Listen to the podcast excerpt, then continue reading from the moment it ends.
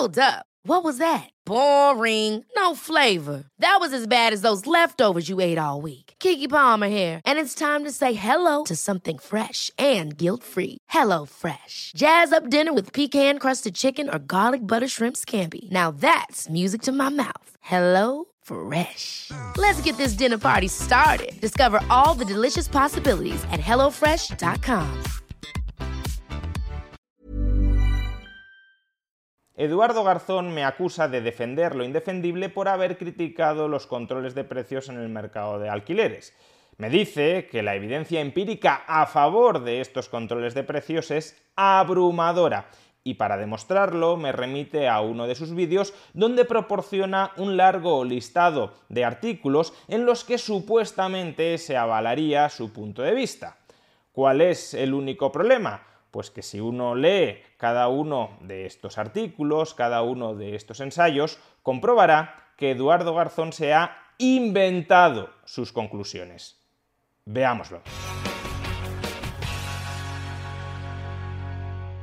Hace unos días compartí en Twitter un informe, un estudio sobre los efectos del control de alquileres en Minnesota que esencialmente llegaba a la conclusión de que había sido una política social regresiva, ¿Por qué? Pues porque este control de alquileres había beneficiado sobreproporcionalmente a los inquilinos ricos y había perjudicado, empobrecido sobreproporcionalmente a los propietarios pobres.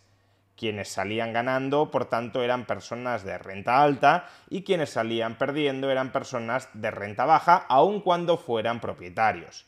De ahí que más allá de los efectos negativos sobre la eficiencia económica que pueda tener el control de alquileres, este estudio muestra que también puede tener efectos negativos sobre la equidad, sobre la distribución de la renta dentro de la sociedad. Pues bien, a los pocos días de haber compartido en Twitter este estudio, el economista Eduardo Garzón me replicó con el siguiente tweet. Lo que hay que leer por ahí justificando lo injustificable. La evidencia empírica a favor del control de los alquileres es abrumadora, no solo por cuestiones sociales, sino también económicas. El rentismo nunca puede ser bueno. Lo expliqué aquí. Y me remite a un vídeo del que ahora vamos a hablar. Sin embargo, antes de analizar el vídeo, varios comentarios sobre este tuit. Primero, es llamativo que me critique por de alguna manera estar cegado ante la evidencia empírica cuando él ni siquiera está entrando a considerar los resultados del paper, resultados empíricos del paper que estoy enlazando. Es decir, él se aferra al dogma, este paper justifica lo injustificable. No, este paper da unos resultados que te podrán parecer bien alcanzados o mal alcanzados, contradichos por otras partes de la literatura económica o no contradichos, pero que en todo caso son unos resultados que deberías intentar comentar si tú ahora te conviertes en guardián de la evidencia empírica como medida última de la calidad de una política económica. Bueno, pues si es así, no descartes las conclusiones de ese paper con un dogma de fe, como diciendo que justifican lo injustificable. Y lo segundo que quería decir sobre este tuit es que cualquiera que conozca mínimamente la literatura económica sobre los efectos del control de alquileres no puede decir en absoluto, salvo claro que esté mintiendo con total descaro, que la evidencia empírica a favor del control de alquileres es abrumadora. Si quisiéramos simplificar la cuestión, diríamos que la evidencia empírica en contra del control de alquileres es abrumadora.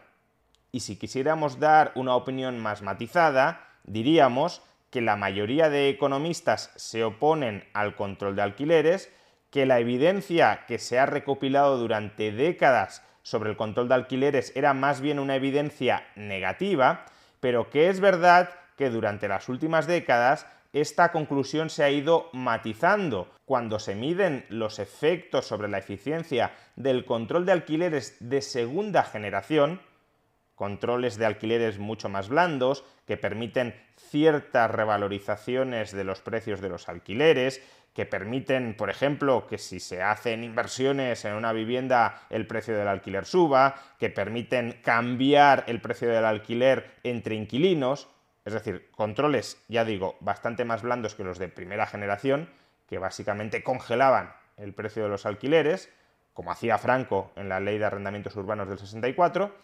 Pues bien, es verdad que la evidencia empírica sobre estos controles de alquileres de segunda generación no es tan abrumadoramente contraria como lo era la evidencia empírica sobre los controles de alquileres de primera generación. Pero eso no significa que sea abrumadoramente favorable, simplemente que el consenso en contra del control de alquileres se ha matizado un poquito, pero en general, dentro de la profesión y en función de la evidencia empírica disponible, no se tiende a ver con buenos ojos el control de alquileres, lo cual no significa que no haya pluralidad de opiniones, pero desde luego lo que sí no hay en absoluto, salvo, como digo, que vivas en otra realidad paralela, o salvo que estés mintiendo con descaro, lo que no hay en absoluto es un consenso abrumadoramente a favor del control de alquileres. Con lo cual, cuando Eduardo me remite a su vídeo para mostrarme esa evidencia abrumadora a favor del control de alquileres, antes de ver su vídeo, ya me imagino que lo que va a hacer es un ejercicio máximo de cherry picking, es decir, seleccionar únicamente aquellos papers dentro de la enorme literatura económica que existe sobre el control de alquileres, seleccionar únicamente aquellos papers que me dan la razón y hacer creer a la audiencia que esos pocos papers que me dan la razón son representativos de todos los demás papers. Omito la mayoría de estudios que están en contra, selecciono los que están a favor y digo que la muestra seleccionada de los que están a favor representan la totalidad de los papers y por tanto que el consenso a favor del control de alquileres es abrumador. Eso es lo que yo, antes de ver el vídeo, esperaba que hiciera Eduardo Garzón en este vídeo.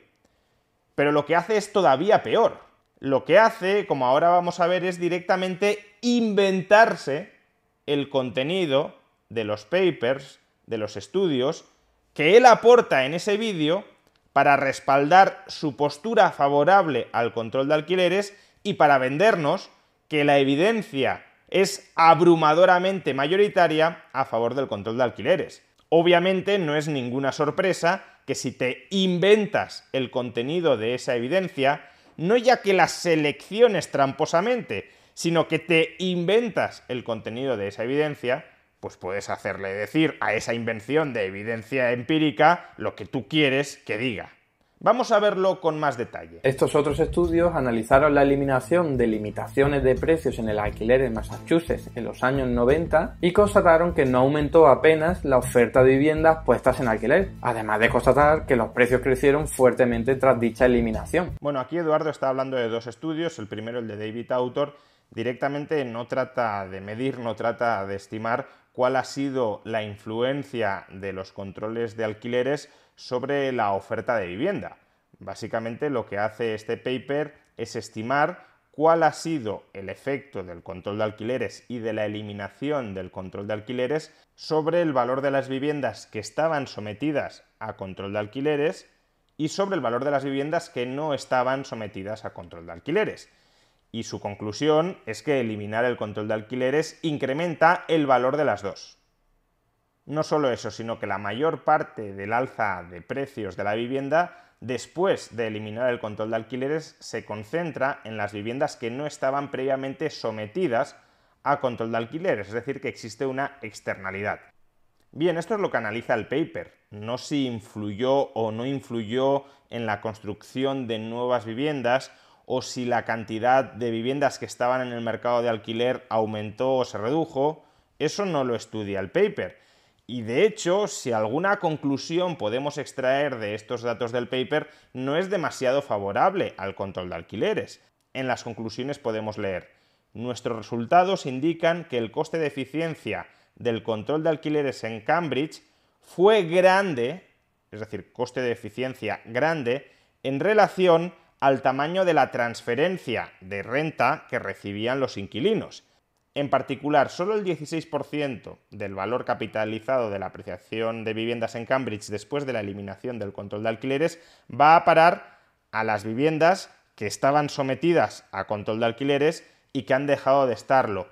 Y todo lo demás, el 84%, es atribuible a los efectos indirectos del control de alquileres sobre la calidad de las viviendas residenciales en Cambridge. Es decir, que el control de alquileres estaba constriñendo la mejoría de la calidad de las viviendas en el conjunto de Cambridge y cuando se libera el control de alquileres esa calidad mejora.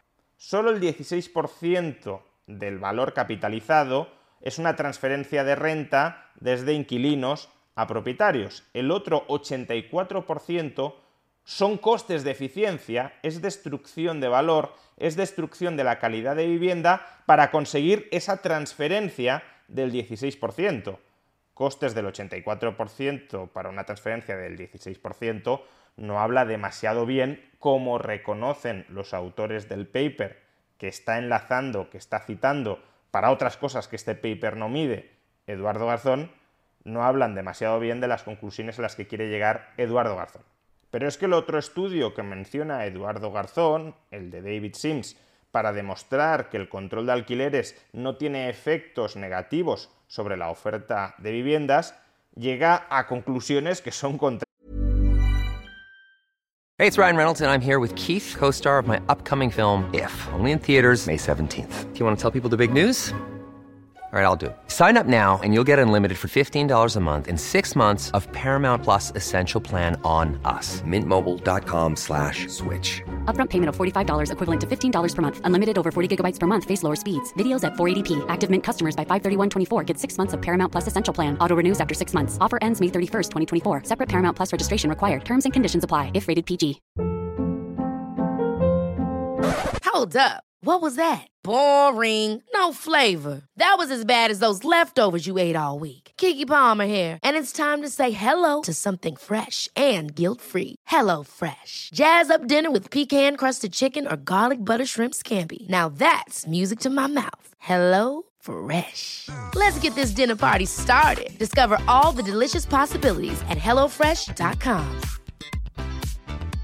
A lot can happen in three years, like a chatbot may be your new best friend. But what won't change? Needing health insurance. United Healthcare Tri Term Medical Plans, underwritten by Golden Rule Insurance Company, offer flexible, budget friendly coverage that lasts nearly three years in some states. Learn more at uh1.com. a las de Eduardo Garzón.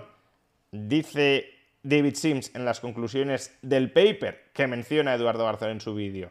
La súbita conclusión del control de alquileres en Massachusetts en 1995 proporciona un experimento natural para medir los efectos del control de alquileres. Mis resultados indican que la intuición que se presenta en los modelos microeconómicos más simples es correcta. El control de alquileres reduce la cantidad de unidades de viviendas en alquiler que son ofertadas y también reduce obviamente el control de alquileres reduce el precio del alquiler y también reduce el gasto en mantenimiento de la vivienda en alquiler, es decir, que las viviendas se van deteriorando. Y además añade, si gran parte de estas ganancias derivadas de la reducción de los precios del alquiler fueran a parar a las familias blancas de renta alta, que es básicamente lo que haya, lo que descubre el paper que estudia los efectos del control de alquileres en Minnesota, que mencionaba al principio de este vídeo, dice David Sims, si esto sucediera, si la mayor parte de los beneficios fueran a parar a las familias de renta más alta, entonces el control de alquileres no solo sería un programa de transferencias de rentas ineficaz, sino también ineficiente. Este estudio lo cita Eduardo Garzón como parte de su abrumadora evidencia a favor, no en contra, ¿eh? Atención, que ya hay que leer mal el paper para llegar a esta conclusión. A favor del control de alquileres. A la misma conclusión llegó este estudio realizado para la ciudad de San Francisco tras el cambio regulatorio en 1994. Y en este famoso paper sobre los efectos del control de alquileres en la ciudad de San Francisco sucede exactamente lo mismo. Eduardo nos resume las conclusiones del paper diciéndonos que los autores descubren que el control de alquileres no afectó a la oferta de viviendas en alquiler.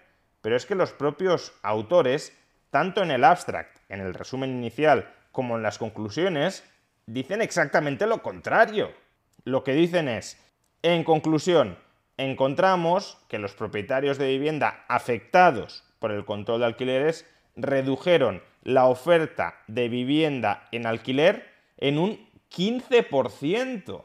Es decir, Eduardo cita como evidencia de que el control de alquileres no reduce la oferta en alquiler un paper que llega a la conclusión de que el control de alquileres reduce la oferta de vivienda en alquiler un 15%. ¿Esto cómo se come? Además, si uno lee este paper, que es un paper bastante opuesto al control de alquileres, también encontrará que según los autores, el control de alquileres fomentó la gentrificación de la ciudad de San Francisco. Bueno, si ahora Eduardo Garzón está a favor de la gentrificación de las ciudades, que es algo que denuncia tantas veces la izquierda, pues entonces entiendo que defienda el control de alquileres. En este estudio realizado en NEAS Palo Alto, en California, se concluye que la limitación de precio no afectó al número de viviendas ofrecidas en alquiler. Bueno, al menos en este caso, Eduardo Garzón sí resume adecuadamente la conclusión del estudio en relación con la oferta de viviendas. En el propio abstract podemos leer, mis resultados sugieren que la legislación sobre el control de alquileres no tuvo un efecto estadísticamente significativo sobre la disponibilidad de viviendas en alquiler, que mido según la proporción de viviendas ocupadas por inquilinos. De acuerdo. El problema es que Eduardo se olvida de citar la línea siguiente de este abstract. Dice el abstract. Sin embargo, una investigación adicional también indica que la legislación del control de alquileres tuvo poco efecto a la hora de mitigar los incrementos medianos en el precio de los alquileres en relación con otra ciudad de California donde no había control de alquileres. Con lo cual, ¿cuál es la conclusión de este paper? Pues que si pones en vigor, si apruebas legislación de control de alquileres que no tiene una influencia real sobre los precios de los alquileres, porque son controles de alquileres de segunda generación, que por ejemplo en este caso permiten que los alquileres suban cuando un inquilino se cambia de vivienda, pues entonces claro, si no limitas el precio de mercado de los alquileres de manera efectiva, pues entonces tampoco afectas a la disponibilidad de viviendas en alquiler. ¡Qué gran sorpresa! Pero es que hay más. Si los propietarios de viviendas no van a ganar más dinero por cada vivienda ya que tienen el precio topado, la única forma que les queda para obtener más beneficios es poner más viviendas en alquiler. Y esto es precisamente lo que estos estudios evidencian que ha ocurrido en Nueva Jersey una vez que se limitaron los precios de los alquileres. En resumen, que limitar el precio de los alquileres no reduce el número de viviendas ofrecidas en alquiler. De hecho, podría incluso aumentarlo. Aquí Eduardo nos dice que estos dos estudios no solo no hayan que el control de los precios de los alquileres no reduce la disponibilidad de viviendas en alquiler, sino que incluso encuentran que incrementa la disponibilidad de viviendas en alquiler. Vaya resultado más llamativo. Pero es que, de nuevo, si uno se lee estos papers, no dicen nada sobre eso.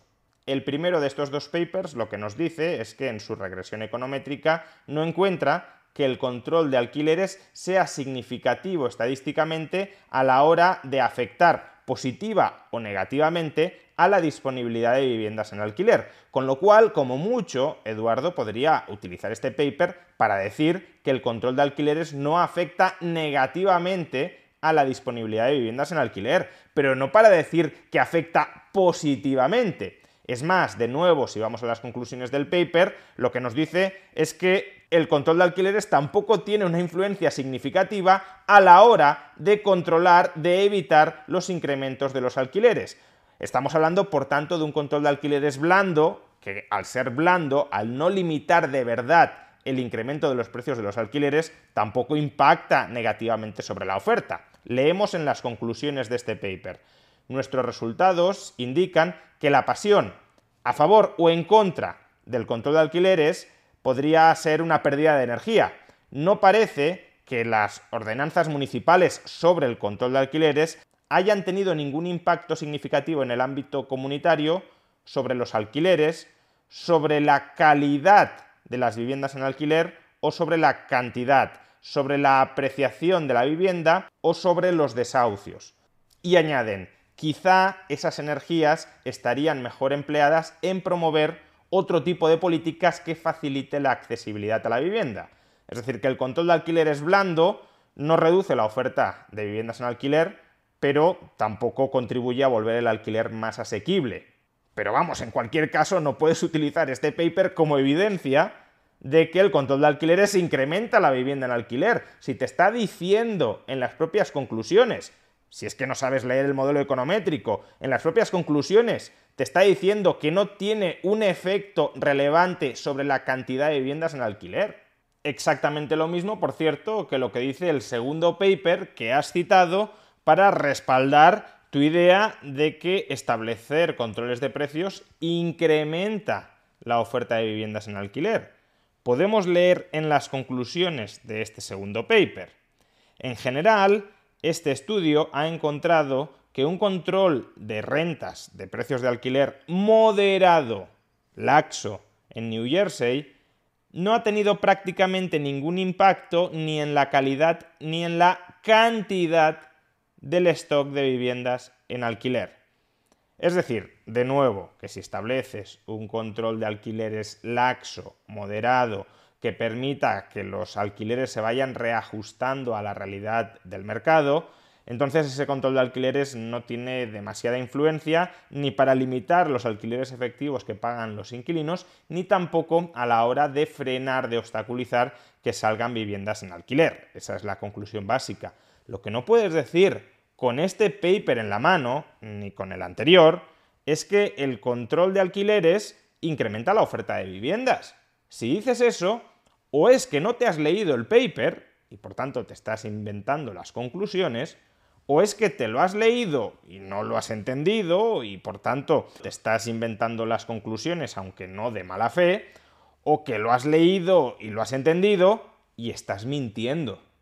En definitiva, decir que la evidencia empírica a favor del control de alquileres es abrumadora ya es en sí mismo un despropósito.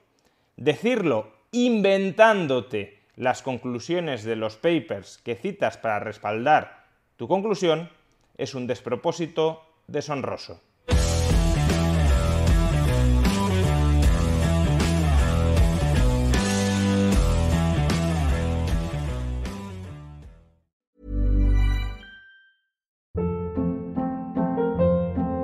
Hold up. What was that? Boring. No flavor. That was as bad as those leftovers you ate all week. Kiki Palmer here, and it's time to say hello to something fresh and guilt-free. Hello Fresh. Jazz up dinner with pecan-crusted chicken or garlic butter shrimp scampi. Now that's music to my mouth. Hello Fresh. Let's get this dinner party started. Discover all the delicious possibilities at hellofresh.com.